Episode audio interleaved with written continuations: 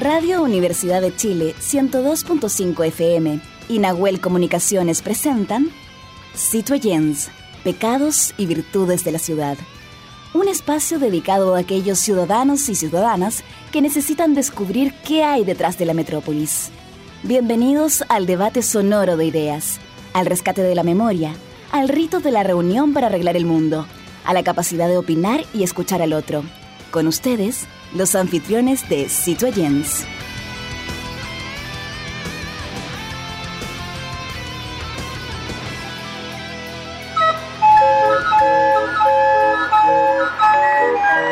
Radio Universidad de Chile y el programa Citoyens, Pecados y Virtudes de la Ciudad presentan Conexión Patrimonial, Sonidos de la Geografía Humana, segunda temporada un microespacio dedicado a valorar nuestros tesoros humanos y sus oficios patrimoniales y que son parte de la memoria viva e histórica de nuestro país.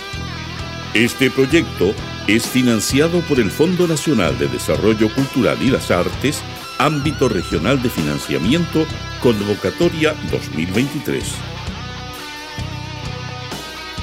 Muy buenas noches, queridas amigos y amigas. Una semana más acá en Osito y Live, Pecados y Virtudes de la Ciudad, en el 102.5 FM, la radio que piensa de la Universidad de Chile. En nuestro capítulo número 19 de nuestra conexión patrimonial. Eh, tenemos que claramente dar las gracias a nuestro equipo que hace posible semana a semana que podamos nosotros estar hablando sobre estos oficios patrimoniales. ¿Cierto? Hay que agradecer como productora general a Fabiola Mancilla, producción digital Matías Carrera, investigación Igor Lepe, diseños Ángeles Potorno, sonidos Camila González y producción periodística Nosmeli Rodríguez. Y también está conmigo, ¿cierto? Acompañándome mi querido colega Jaime Lepe Órdenes desde Valdivia. ¿Cómo estás, Jaime? Oye, muy bien. Eh, y aquí estoy junto al diario Austral. Ah, que, evidencia, que el diario sureño, y que seguramente nuestra invitada vende en su kiosco de su entera, ¿no? Lo más probable. Oye, hay que recordar, sí, que este es un proyecto financiado por el Fondo Nacional de Desarrollo Cultural y las Artes, ámbito regional de financiamiento, convocatoria 2023.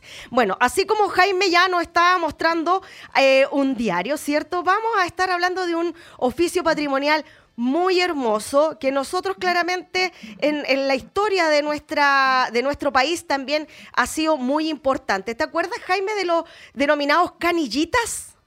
Así es, así es. Eh, bueno, los canillitas fueron personajes muy importantes, digamos, porque incluso en la ciudad de Santiago, no sé, le vamos a preguntar a nuestra invitada si también sucedía lo mismo en el sur de Chile, eh, gritaban los titulares claro. ¿ah? a la gente que se detenía, ¿no es cierto?, peatones o, gente en vehículo. Eh, pero esto, fíjate, Verónica, no empezó hasta un acontecimiento bélico que tiene que ver con la guerra del Pacífico, donde se masificó justamente el, el diario, la prensa y las noticias. Claro, porque justamente eh, los periódicos, tanto. Eh, eh, hay que poner en el contexto ¿ah? que esto, gracias al combate, a raíz del combate naval de Quique entre la escuadra peruana y chilena, la ciudadanía, la ciudadanía necesitaba saber cómo estaban sus familiares. Y por eso que los periódicos, tanto de Quique como de Santiago, se vieron en cierto modo forzados a informar por medio de hojas anexas a sus ediciones, eh, las que llamaban suplemento. Ya las personas que tenían la responsabilidad de distribuidoras, ellos se les llamaban suplementeros. Así es. Bueno, vamos a conversar con una importante invitada que está en el sur de Chile, ¿no es cierto?, desde Río Bueno, para que usted la presente, Verónica. Sí, estamos con Geraldine Delgado Soto, hija de un suplementario de Río Bueno, Efraín Delgado, fundador del kiosco justamente de ahí de la zona. Así que queremos, queremos darle la bienvenida. ¿Cómo está Geraldine? Hola, buen día, ¿cómo le va? Bien, bien, bien. Ahí trabajando justamente la vemos en su kiosco. Mira, está justamente vendiendo los diarios. ¿Qué diario le pidieron? El Mercurio y el Astral. Ah, mira, ya, el Mercurio y el Astral. ¿Cuál es el titular del Mercurio para podernos eh, contextualizar? Eh, el costo de producción del cobre continúa en ascenso super primera vez en dos dólares. Ah, mira, ya, ¿viste? Eh, señora, señora Geraldine, ¿cómo, cuéntenos cómo usted llegó a este oficio? Bueno, eh, yo soy hija de un suplementero, ah, gracias a Dios, porque siempre estoy muy orgullosa de lo que hizo mi padre. y, acá estamos eh, tratando de que esta esquina no muera, porque de repente, por toda la situación de lo que estamos viviendo, ya estamos quedando muy poco en este oficio. ¿En qué esquina específicamente? ¿En qué esquina específicamente está? En Esmeralda, esquina Comercio. ¿Eso es pleno centro de Río Bueno? De la ciudad de Río Bueno, sí, el pleno centro. ¿Y por qué usted dice que ya no muera? Me llamó la atención eso. Sí, porque muchas, eh, eh, mire, acá había una empresa de revista muy grande que era Televisa, en la cual ya acá en Chile quebró y ya no hay revista. Ah, ya, ya, ya, mm. ya. Ya, perfecto. Sí, Entonces ha bajado bastante las ventas, ya no es como antes. Mm. Oiga, señora Geraldine, eh, bueno, el hecho de que hoy día la mayoría de los periódicos sean digitales, ¿no es cierto? Y sobre todo a partir de la pandemia, obviamente que tiene que haber influido mucho y lo que hemos visto por lo menos en Santiago, ¿no es cierto?, es que eh, los kiosqueros, ¿no es cierto?, los kiosqueros han ido llenando ya no de diarios, sino de galletas, de dulces, de una serie de cosas, se, se fue transformando el kiosco en fondo, el kiosco de, diario y revista. Cuéntenos cómo, cómo ha vivido usted esta crisis. Mire, yo por el momento, ya como dice usted, tengo el cubero de bebida, el de helado atrás, eh, confites y más el mes de junio y julio traía galletitas que yo hacía, pastelitos, cositas y vendía café. Ah, mire. Yo quiero, yo quiero llevarle un poquito a la historia, eh, señora Geraldine, porque usted me dice que usted fue hija de, un suplementero, claramente su padre, pero aquí hay una, un término, los canillitas. ¿Él logró ser canillita en algún minuto? ¿Alcanzó a ser canillita? Él eh, empezó haciendo canillita, él tenía 5 o 7 años más o menos, él quedó huérfano de, de papá y se dedicó a vender a esa edad, usted sabe que los niños antes trabajaban chiquitos. Sí, pues, sí. Eso, eso nos llamaba la atención porque según la opinión pública y también los políticos en esa época, eh, Jaime, trataban de eh, luchar contra el tema del trabajo infantil, pero el, ser canillita era una, algo tradicional. Entonces, ¿cómo logró su papá poder revertir eso? ¿Cómo logró seguir trabajando como canillita y ir creciendo de a poco? No, él después empezó a trabajar en forma ya creció un poco y se fue a trabajar como enfierrador, en la cual lamentablemente tuvo un accidente. Él cobró un subsidio y empezó a formar su kiosquito. Y ahí Pero él no... Jaime. Claro. Sí, eh, dicen, eh, según los datos que tenemos, señora Geraldine, que son aproximadamente 9.000 suplementos ¿no es cierto?, los que existen en, en, nuestro, en nuestro país. Y eh, seguramente eh, el hecho de que la gente eh, ya no lea como antes, uno veía los buses antiguamente a los obreros leyendo el diario, hoy día se, se, ve muy poco. Cuéntanos su jornada laboral, ¿a qué hora se levanta usted? ¿A qué hora yo me levanto todos los días a las 7 de la mañana, dejo todo impeque en mi casa y después me vengo a trabajar acá. Uh, ¿y, ¿Y cierra el kiosco a qué hora? entre seis y media siete de la tarde, ahora que ya va a empezar el cambio de hora. Ya. ¿Y usted hace, eh, reparte diarios eh, o periódicos a las casas o, o solamente el kiosco? Yo me preocupo del kiosco y hay un chiquillo que en este momento no ha llegado aún, se le hizo San Lunes parece. ya. este oficio está reconocido como un oficio patrimonial, eh, pero siempre fue asociado, Geraldine, a un bajo estatus social y sometido a constante a regulaciones. ¿Qué, qué opina usted de eso? Mal mirado también por muchas personas, ha sido como que nosotros éramos lo último de abajo, ¿vio? Pero yo, como le digo, orgullosamente de mi padre, yo soy doctora en geriatría, en el cual me, me gradué en Buenos Aires, Argentina. Mira. Y yo no ejercía acá porque ya tenía que rehabilitar mi estudio, ya no tengo la edad ya como para andar corriendo. Así que me, me quedé acá eh, pues, trabajando en esto, una para que mi mamita no se me dé la pena después que falleció papá, dije yo, mamita, yo me voy a hacer cargo, no te preocupes. Yo me vine porque para cuidar a mi madre. Señora Geraldine, cuando yo le digo a usted 25 de mayo, ¿qué evoca ese 25 de mayo para el mundo de los suplementeros? El día de las carillitas. ¿Y usted sabe por, ya, ¿y usted sabe por, a qué a qué se debe esa fecha del 25 de mayo? Eh, no, yo me enteré por un diputado regional que me dijo, desde ahora va a tener libre el 25 de mayo. Nosotros pensamos que no iba a llegar diario, pues igual llegaron, así que no ¿Cómo logra transformarse este oficio en un oficio, una actividad más respetable, más reconocida? ¿Qué, qué fue lo que pasó claramente para que se hiciera este cambio? Yo creo que la misma persona le dio la, la, importancia a lo que era, más en el tema de cuando hubo la pandemia, que mucha gente quiso como acercarse más a esto, por el hecho de que estaba, se sentían tan encerrados que ya estaban podridos de ver televisión, ya querían leer algo, y la gente adulta sobre todo no, no le entiende el internet. Mm. Recién acaba de venir un señor mayor a comprar. Al que le estaba felicitando. Sí. la, estaba, felicitando porque estaba siendo entrevistada. No sé. Porque ser famosa más de lo que ella es. eh, señora Geraldine, eh, ¿el oficio es muy demandante?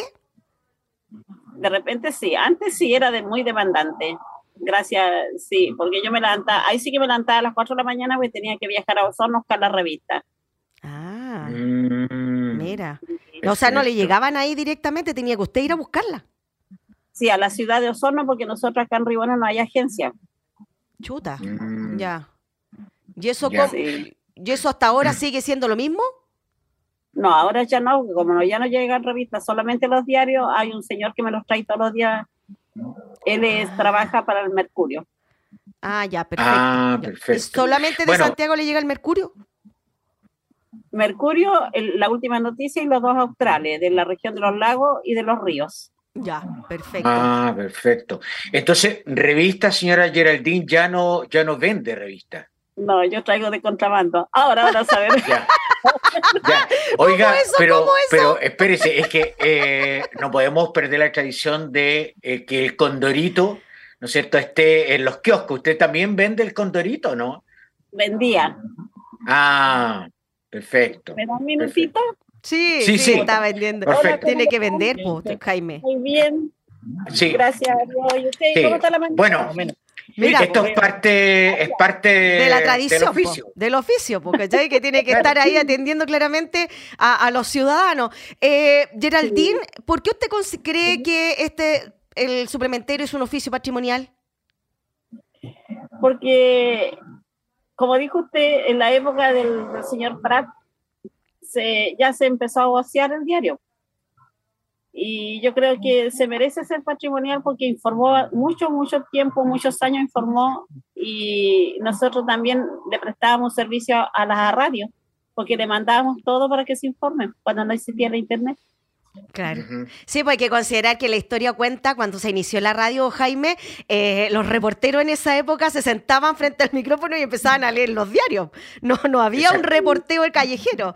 Y claramente los mismos diarios después empezaron a reclamar de que el trabajo periodístico lo hacían ellos y finalmente entregaban las noticias antes de tiempo, antes que la gente leyera el diario. Entonces, eh, justamente ahí tuvo que empezar la radio a empezar a gestionar sus propias noticias. Entonces, para que la gente entienda claramente el contexto. O sea, cuando llega la radio a Chile, eh, los programas tomaban los diarios que tenían cerca y empezaban a leerlos. Entonces, fue una, una competencia desleal realmente lo que se vivía en esa época. Jaime.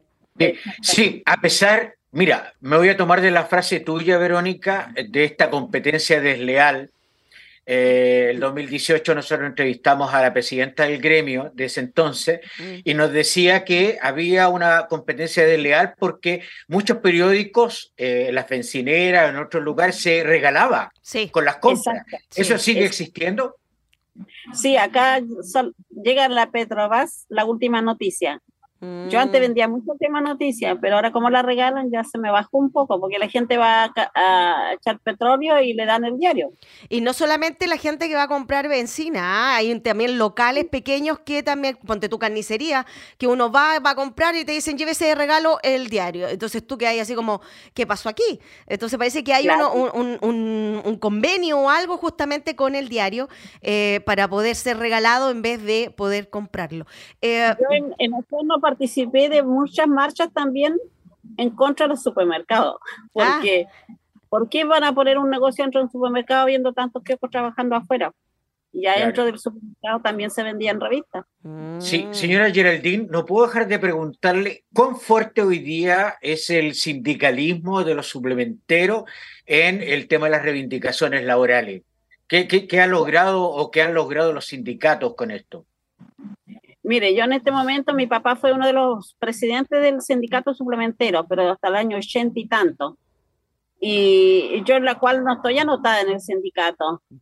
Yo estoy fuera del sindicato, porque tengo que viajar cada vez que había reunión, tenía que irme a Osorno o a Valdivia. Entonces para mí era muy lejos. ¿Y qué pasaba en esa época del 80 cuando estaba su papá como que pertenecía al sindicato? ¿Había una lucha de...? Claro, teníamos N cantidad de, revistas y cuestiones. Todo lo que pedía la gente estaba acá.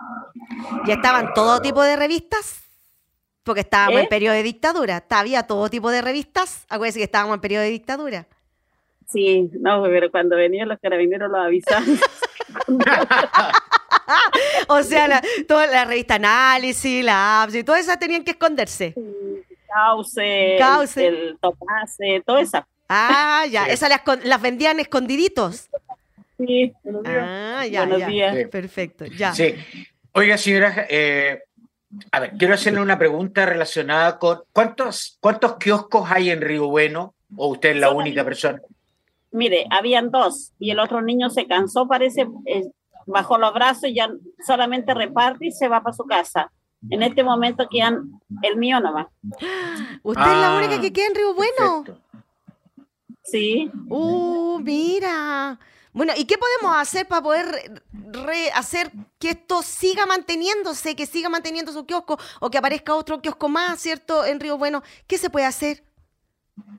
Mire, en realidad ya creo que ya no dan más permiso para que haga otro kiosco más. No le puedo. Si no, o sea, que yo creo que están esperando que muera esto, pero como yo soy fuerte.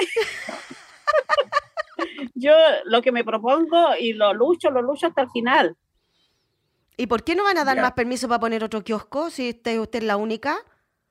Una vez yo consulté para poner otro en el terminal de buses, estaba otro señor alcalde y me dijo, no, me dijo, en el terminal no puede ser porque aquí que allá, me puso un montón de requisitos. ¿Ya? Ah, ya. Sí, entonces ya dije, no, no importa. Yo le dije, pero en Argentina le dije, yo he visto que hay uno al, uno al lado del otro y todos trabajan. ¿Y cuál es el mm. problema de poner un kiosco si no están haciendo venta ambulante, si no están en un kiosco, están pagando patente? Sí, pues yo pago mi patente cada seis meses acá. ¿Cada seis meses? Sí, y pagamos 80 mil pesos ya de patente. No te puedo creer. Ya. Pero ¿y eso significa que, entonces, cuál es la política municipal para no dar más patentes de kioscos? Así que no sabría decirle porque, como yo le digo, yo llegué hace 10, 11 años acá nuevamente, tuve más de 25 años fuera del país y, y no entiendo. Ya, pero la patente la tenía su papá y la traspasaron a usted, o sigue estando ya. Y ahí no tuvo ningún problema de traspasar.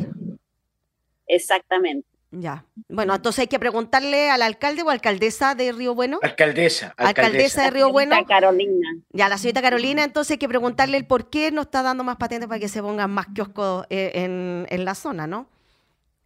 Claro. ¿Cuál vendría siendo el, legado? mire, yo a la señorita Carolina nunca le pregunté nada. Yo sé que hemos conversado antes, pues yo pertenezco a la Cámara de Comercio. Yo soy pretesorera de la Cámara y nunca le he preguntado, hemos estado muy cercanas, yo la, estimo y la aprecio mucho a la señorita Carolina porque la, vi la conocí de niñita. Ya. Entonces, nunca me he acercado a preguntarle o a hacerle esa pregunta. Hemos hablado cualquier tema menos de eso.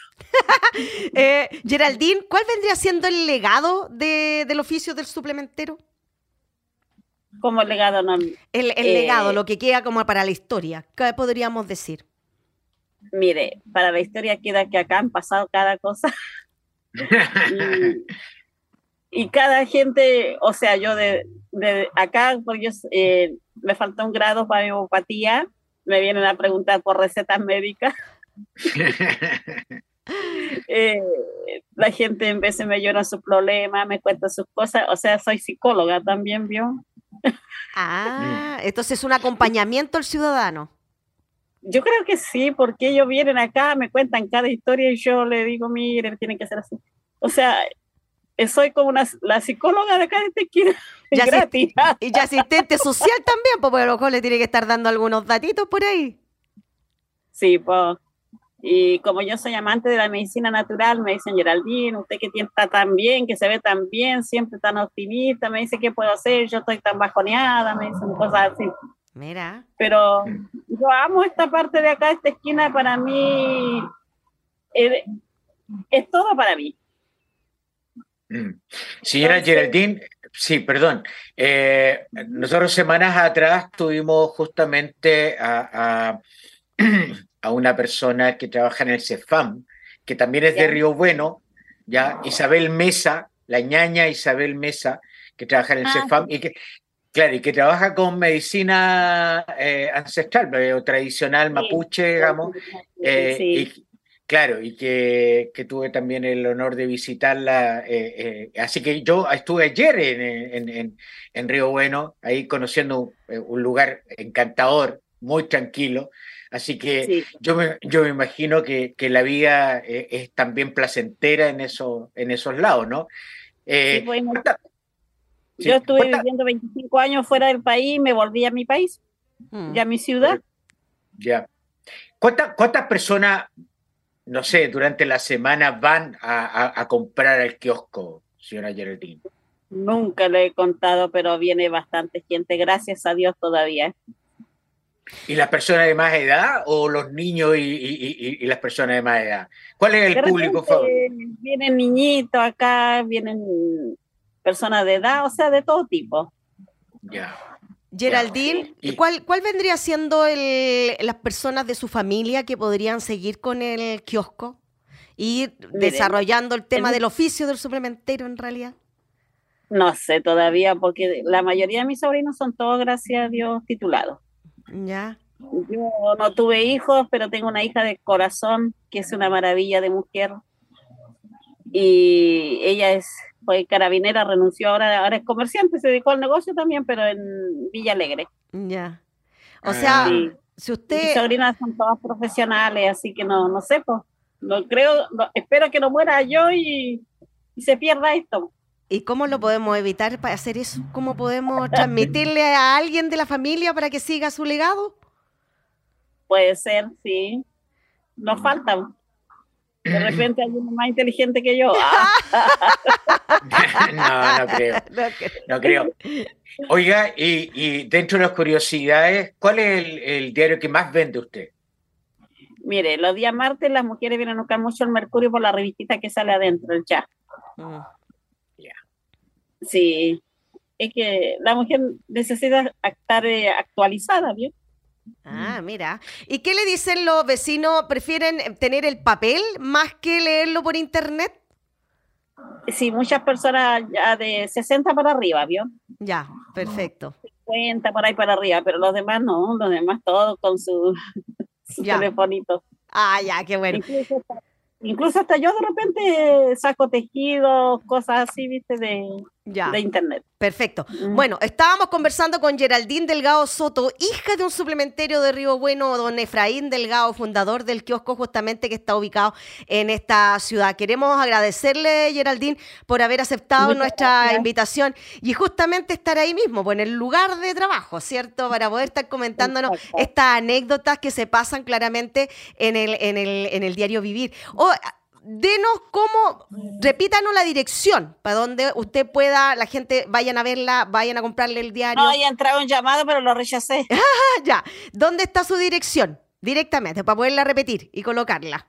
¿Entre qué esquina? El kiosco, ¿dónde está? ¿Me escucha?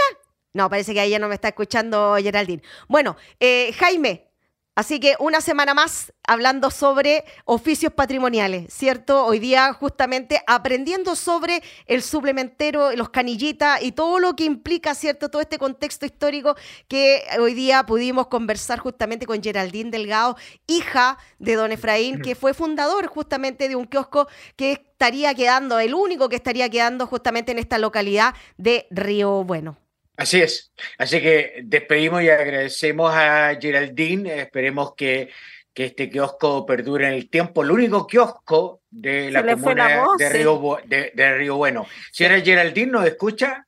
¿No escucha ahora? No, parece que tiene, tiene problema de conectividad. Así que ya, queremos agradecerle desde acá un abrazo gigante a Geraldine. Así que un abrazo y un beso y que bueno, vayan todos a comprarle al kiosco los diarios justamente que le llegan semana a semana. Así que un abrazo gigante. Jaime, vamos a una pausa y volvemos. ¿Te parece? Volvemos.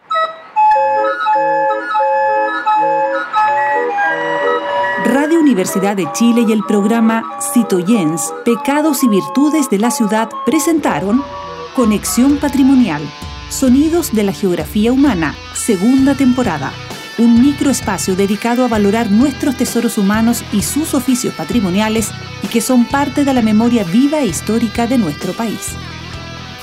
Este proyecto es financiado por el Fondo Nacional de Desarrollo Cultural y las Artes, ámbito regional de financiamiento, convocatoria 2023.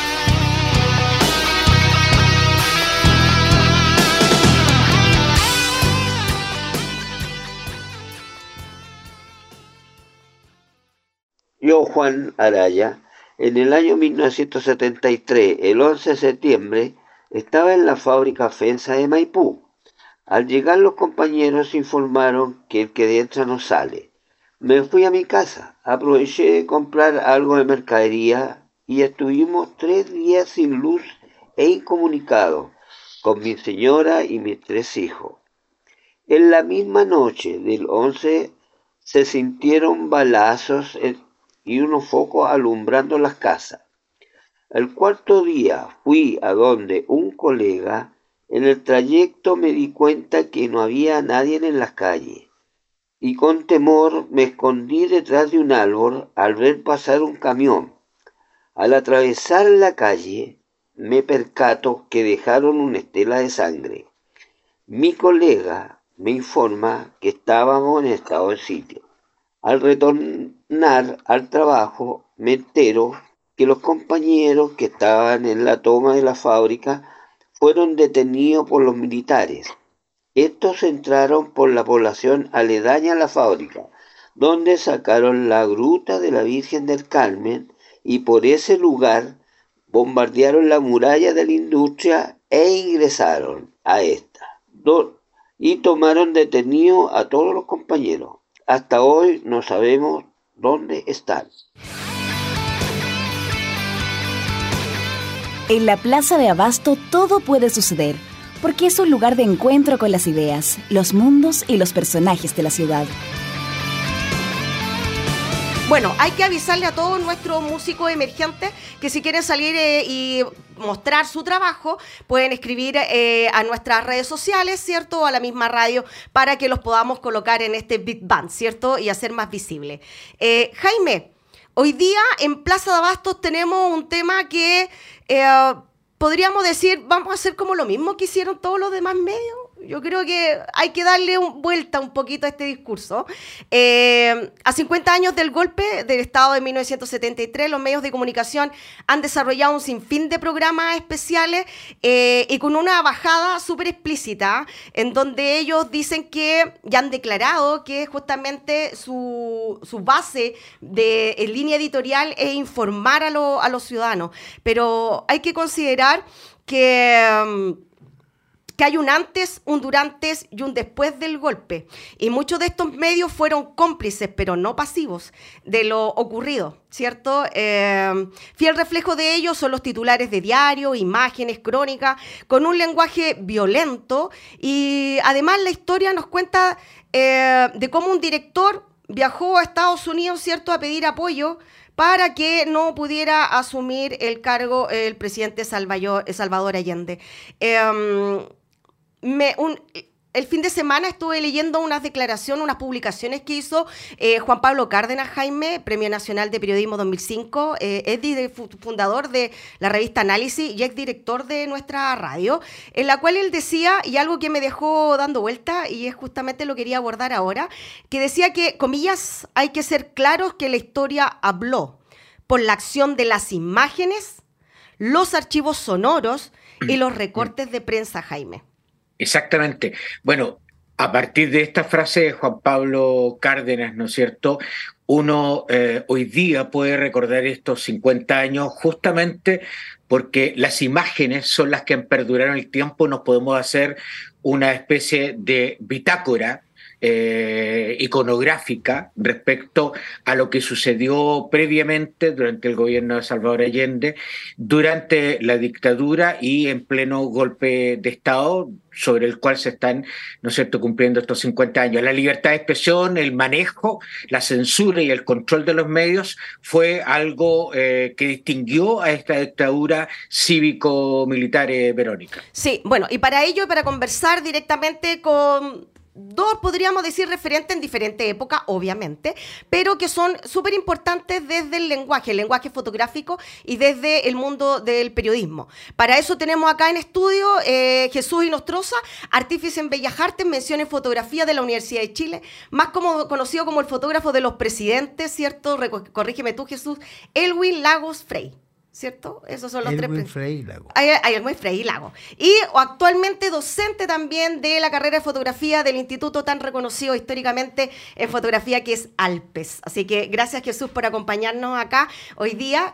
Y está conectado con nosotros Guillermo Torres Gaona, periodista del diario El Siglo en 1973 y presidente del Colegio de Periodistas de Chile entre el 2002 y el 2004. Referente del periodismo de resistencia en dictadura, eh, Guillermo. Así que gracias a ambos, gracias Jesús, gracias Guillermo por aceptar nuestra invitación.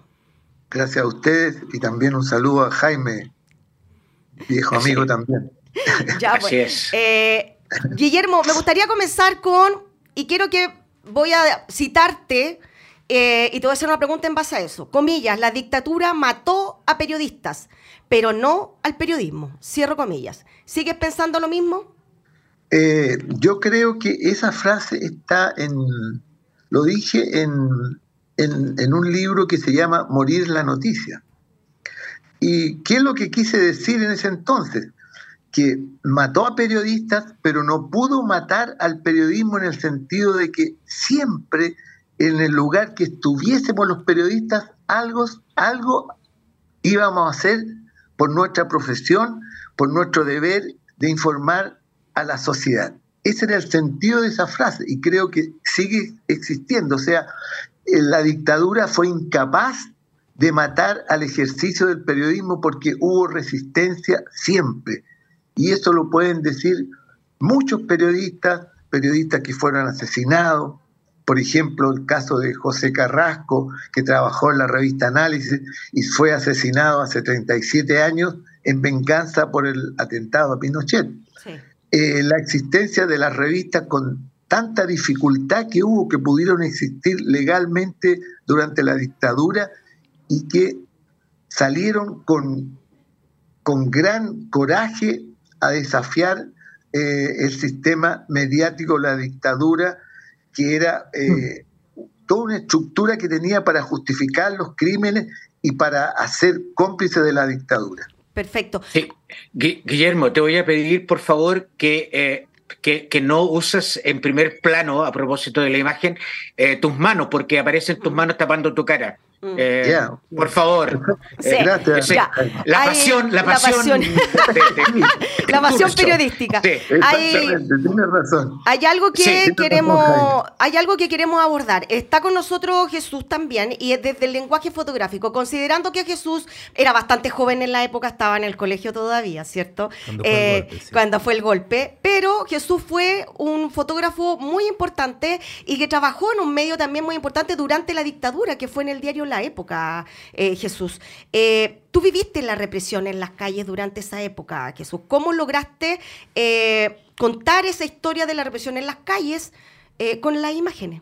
Bueno, fue un, el año 87 y partió la época y me llamaron a ser parte del, del equipo de fotógrafos, a cargo de Miguel Ángel Larrea. Y claro, era un mundo nuevo para mí porque yo, yo estaba trabajando en fotografía deportiva, básicamente. Eso no significaba que, yo vivía, vivía en el circo, como era esto, era pan y circo. Y, y pasaba algo, algo bien que yo creo que a, la mayoría de los fotógrafos estuviesen trabajando o no eh, en medios de comunicación en contra de la dictadura, nos llevaba a una cierta simpatía por hacer fotografías que, que, denunciaran. No todos eran, fotógrafos que pertenecían a medios. Y yo, me complicaría mucho cuando de repente dirían los fotógrafos eh, ayudaron, fueron parte de los medios que, que apoyaron la dictadura, pero los fotógrafos en sí comúnmente son muy poco ¿cómo te diría yo? No entran en el juego este de, decir mentira.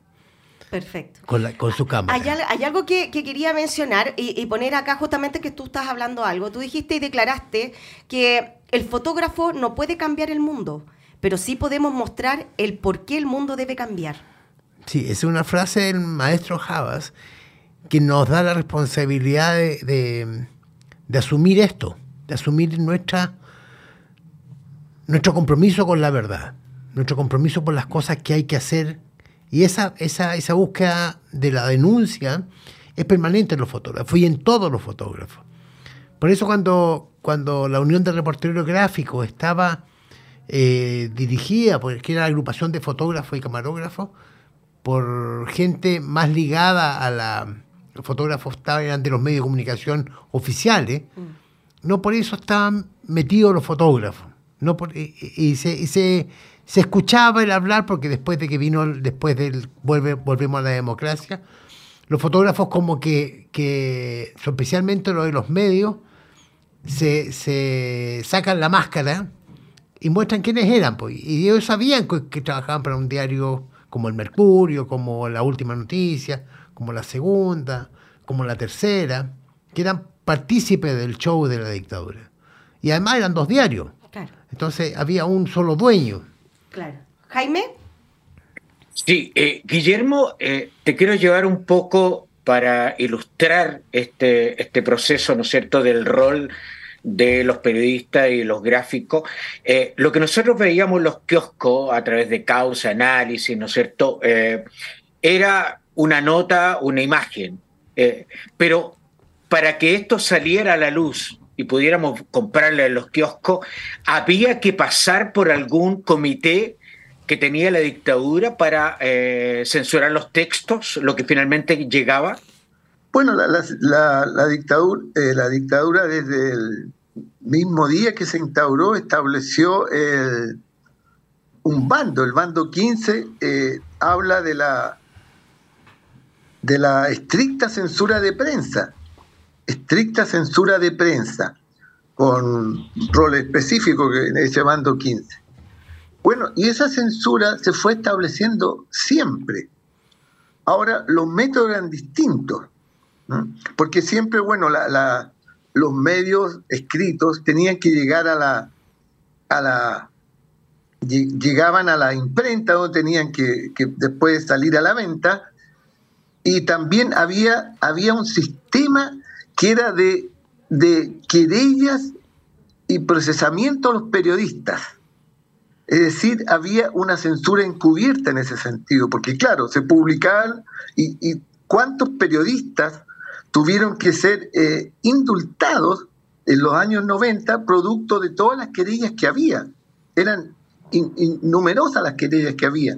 Y había periodistas presos por, por la publicación de esos medios y por los artículos que ellos publicaban había compañeros que estaban incluso que estaban procesados por la Fiscalía Naval y por lo tanto eran detenidos en la cárcel de Valparaíso. Entonces fue, ese fue el sistema que usó más la dictadura, que fue, se publicaban, tú lo veías el día, en la revista publicada en los kioscos, pero después venía todo el peso de la represión a través de los mecanismos de, los tribunales, las, demás, las querellas y la prisión para los periodistas.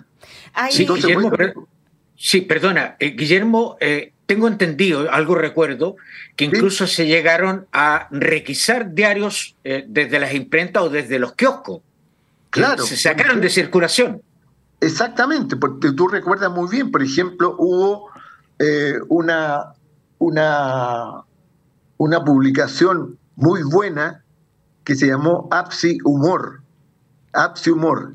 Y esa esa publicación completa, que era buenísima porque traía ilustraciones eh, y, mucha acción antidictatorial a través del humor, por eso que era de la revista APSI, pero se llamó ese ejemplar APSI Humor, fue requisada completamente.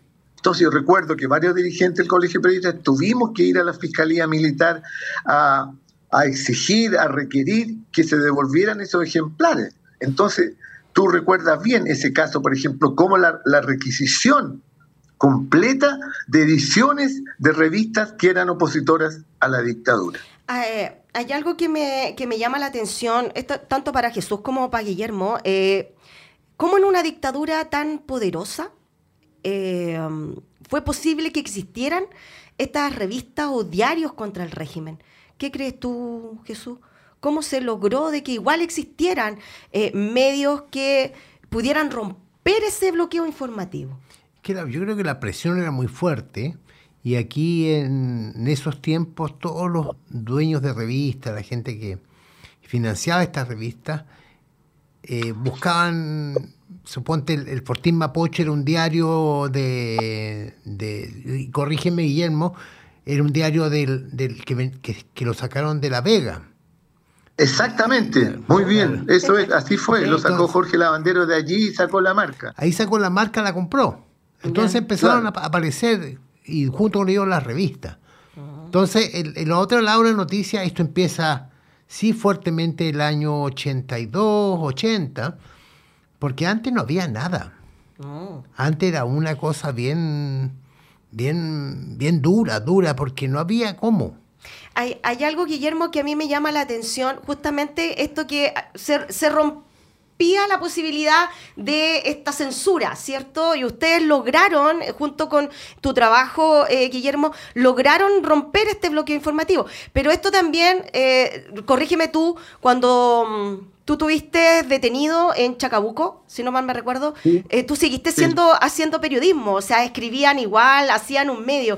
¿Eso viene de ahí, esa lucha que tenían los periodistas estando eh, encerrados, ¿cierto?, en un centro de, concentración. Y ustedes cuando salen y están en esta búsqueda de libertad de prensa, ¿de ahí viene ese ímpetu de romper ese bloqueo informativo?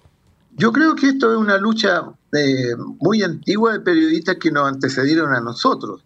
No es solo la, de nuestra generación, sino que hay luchas muy anteriores de las clausuras que tuvieron los diarios, por ejemplo, el siglo que nació el año 40, cuántas veces fue clausurado, la imprenta cerrada, asaltada su, su, la imprenta de la imprenta Horizonte, en fin, hay una larga historia detrás. Pero qué bueno que recuerdes tú lo, lo, de Chacabuco, porque allí nosotros eh, logramos conseguir tener un diario mural, que era manuscrito. Hmm. Y nosotros éramos 18 periodistas los que estábamos en el campo de concentración de Chacabuco. Y hacíamos entonces, en medio de estas condiciones, hacíamos un medio que eh, superaba también la censura, porque pasaba la censura, pero les recuerdo, por ejemplo, que el último ejemplar que nosotros hicimos de este diario mural, el editorial era el cuando de, el cuando de Chile de Pablo Neruda. Obviamente no le pusimos el, el título ni el autor, pero los milicos no se dieron cuenta y dejaron pasar, dejaron pasar ese editorial. Entonces, bueno, esa lucha continuó en otros campos de concentración y yo creo que todo eh, esa lucha por la libertad de expresión de los periodistas, los camarógrafos, fotógrafos, eh, trabajadores de la comunicación, fue siempre muy intensa, porque también hay que recordar que había, eh, había medios clandestinos. Sí. había medios clandestinos. Estaba Unidad Antifascista, estaba Unidad y Lucha, el rebelde, que después Unidad y Lucha se convierte en el siglo. Seguía, seguían trabajando los periodistas en la clandestinidad y también dentro de la legalidad de la dictadura. Y entonces había una lucha eh, era una lucha concatenada, era una lucha que se unía desde la clandestinidad a las expresiones públicas. Y eso costó mucho porque sacar los diarios, las revistas legales, había eh, siempre se tenía que recurrir a los tribunales porque la dictadura los prohibía. Entonces había que dar una larga lucha eh, en los tribunales también para poder seguir existiendo y dar esa lucha de los periodistas, como digo, los trabajadores de la comunicación, camarógrafos, reporteros gráficos, todo el conjunto de lo que significan los medios de comunicación y las radios, que las radios también hicieron un gran aporte. Entonces fue una acción conjunta de todo ese gran grupo de hombres y mujeres que trabajaron por la libertad de expresión en dictadura. Jesús quería aportar algo. Sí, eh, también tenía mucho que ver el trabajo nuestro, el trabajo de los fotógrafos. Eh, durante, la, durante la dictadura, porque además jugamos un rol que no, no, no toda la gente era de partidos, jugamos el rol de, de, participar en esta historia contra la, contra la dictadura, porque ya era un, él era mi enemigo. Mm. Como dice, como dice Guillermo, al otro lado estaba lo que, al que teníamos que denunciar, todos, sin, sin, sin camiseta, de, más allá de los partidos. Entonces, suponte, te pongo el ejemplo de, la, de la, comunión que teníamos con, la, con las instituciones de derechos humanos, suponte, o con las la, agrupaciones de tenido desaparecidos. Ellos decían, a tal hora, en tal parte, vamos a hacer una manifestación. Entonces, decían por, con algunos fotógrafos que después lo, lo, repetían por ahí y quedamos todos los fotógrafos, sabíamos que a las 5 de la tarde, suponte, la, la agrupación de detenidos desaparecidos iba a hacer una manifestación frente al Congreso. Entonces los fotógrafos empezamos a llegar y todos nos mirábamos y sabíamos que estábamos en la misma. Cada uno nos andaba a su medio. Pero, pero cuando eran, no sé, dos para las cinco, aparecían los fotógrafos. Y no aparecían antes porque la policía sabía que donde había fotógrafos iba a una manifestación. Ya, más que claro. Hay algo que antes de estos minutitos que se nos permite, Jaime, que es súper importante. Eh, ya en democracia se pensaba que la libertad de expresión y de prensa sería mucho mejor. ¿Cierto? Ya pensábamos que llegando a la democracia íbamos a tener libertad de expresión, y los medios iban a poder trabajar de manera libre. Pero eh, llega la transición y muere la prensa libre. ¿Qué pasa ahí, Jesús? Con el tema de prohibir claramente, o sea, ya no entraban los recursos para seguir manteniendo diarios como La Época o, diarios independientes, Guillermo. Jesús, ¿qué me podrías decir en estos eh, minutitos? Bueno, hay que tener claro que los, los, dueños de los diarios siguieron siendo los mismos.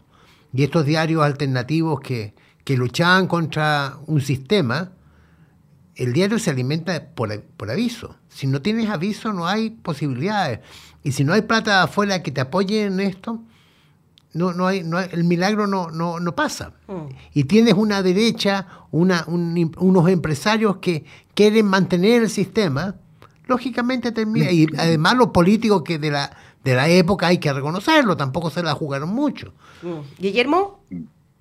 Sí, claro, ahí hay, hay, un, hay una... Eh, hay una eh, si uno mira hoy el espectro mediático, obviamente que hay una, una supremacía muy grande de los medios que están junto a los empresarios y a la derecha. Hmm. Y, es más, además, por ejemplo, hay medios como el Mercurio, que sabemos todo el rol sedicioso, golpista que jugó eh, durante el gobierno de la Unidad Popular y, todo el historial que hay detrás del Mercurio, recibe bonificación del Estado a través de, del avisaje estatal. Sí, eso todos lo, sabemos. Sí. Jaime, en, el minuto final. Sí, perdón. Sí, no, Guillermo, eh, hilando también en, lo que tú acabas de plantear, también está el tema eh, de los montajes, ¿no es cierto? Y ahí en la historia del periodismo, la historia oscura del periodismo, eh, hubo mucho montaje eh, sobre todo en la televisión nacional, ¿no es cierto?, que era la, televisión que manejaba directamente el, Estado y la dictadura. Y, qué pasó con aquellos periodistas que se prestaron para aquello? ¿Los colegios de periodistas después tuvieron alguna acción contra esos periodistas que se prestaron para aquel proceso? Sí, hubo casos, por ejemplo, eh, en primer lugar, eh, Agustín Edward fue expulsado del colegio de periodistas. Y hubo varios otros varios otros procedimientos a través del, Tribunal de Ética del colegio que fueron sancionados por los montajes. Eh, por el caso de la Rinconada de Maipú eh, y varios más que fueron sancionados, con incluso otros también que, eh, que fueron expulsados del colegio. Entonces, eh, hubo acciones del colegio respecto a estos casos que tú, que tú mencionas y que son eh, la estructura de montaje y de mentiras que hicieron durante tanto tiempo. Pero hay cosas, por ejemplo, que una de las cosas más monstruosas lo hizo el 24 de julio de 1975 el vespertino La Segunda, cuando publicó ese monstruoso titular que decía exterminados como, ratas, mm. en relación al caso de los 119 compañeros del MIR del, del caso Colombo. Sí, sí, eso. Eso, marcó, marcó todo una cosa tan monstruosa, tan, tan infame. Yo creo que ese es, ese es lo máximo de la infamia que ha mostrado la prensa eh, golpista chilena en su historia. Sí, Guillermo, mira, como periodista sabes que el tiempo es oro y ya se nos, se nos está terminando el, tiempo, así que ahí nos están cortando, ¿cierto? Eh, queremos darte las gracias, eh, Guillermo, por haber aceptado nuestra invitación. Guillermo Torres Gaona, periodista del diario El Siglo en 1973, presidente del Colegio de Periodistas de Chile en 2002 y 2004, referente del periodismo de resistencia en dictadura y, ¿cierto?, a Jesús Inostroza, ¿cierto?, artífice en Bellas Artes, mención fotografía de la Universidad de Chile, más conocido como el fotógrafo de los periodistas. Gracias a ambos por haber estado con nosotros y mm, esperemos. ¿Cierto? Que todo este dolor que hemos estado viendo, estudiando, escuchando durante todo este tiempo nos sirva de lección tanto a los periodistas como a los medios de comunicación para que nunca más vuelva a ocurrir algo como un golpe de Estado. Así que muchas gracias, estimados, por haber aceptado nuestra invitación. Jesús, muchas gracias. Muchas gracias a ti. Muchas gracias a ustedes por la invitación y un abrazo muy especial a ustedes. Ya muy pues, muchas gracias. Muchas gracias. Jaime, eh, nos vemos la próxima semana. La próxima semana. Y ojalá que estos 50 años no sean solo una moda, ¿no es cierto?, de recordar eh, los hechos tan tristes y donde extrañamos a muchas compañeras y a muchos compañeros que hoy día podrían estar, por ejemplo, acompañándonos en este, en este trabajo periodístico. Ya, espérate, un, segundito, sorry, un segundito, Jesús, algo querías mencionar. Es que eh, de todo lo que hemos conversado, existió un grupo que se llamaba la AFI. Mm. Era un grupo de fotógrafos ah. que lucharon contra la dictadura directamente, eh, pero usando fotografía, una fotografía hermosa a pesar de todo el drama esa hay una exposición que está hecha, que, está en el. que va a ser eh, lanzada ahora em, en la. en el. En el ¿Museo de la Memoria? No, en, el Instituto Nacional, en el Centro Cultural que tiene el Instituto ah, Nacional, hay una exposición de todos ellos. Ah, ya, sí, sí, sí, en el Instituto Nacional, sí. Entonces, vamos a estar mencionándolo eh, en toda esta semana justamente para que puedan ir y a ver justamente qué es parte de la historia, ¿no? Esto es la práctica visual de la historia. Sí. Ya pues, Jaime, Chiquillos, Guillermo y Jesús, muchas gracias. Nos vemos la próxima semana en el mismo horario en Radio Universidad de Chile, la 102.5 FM, la radio que piensa. Chao, chao. Un abrazo. Chao, chao. Chao, chao. Muchas gracias.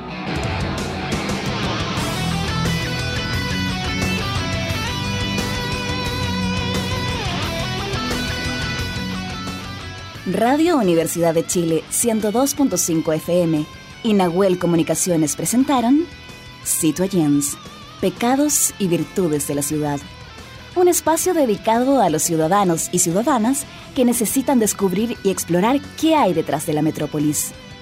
Nos volveremos a encontrar la próxima semana en algún lugar de la ciudad.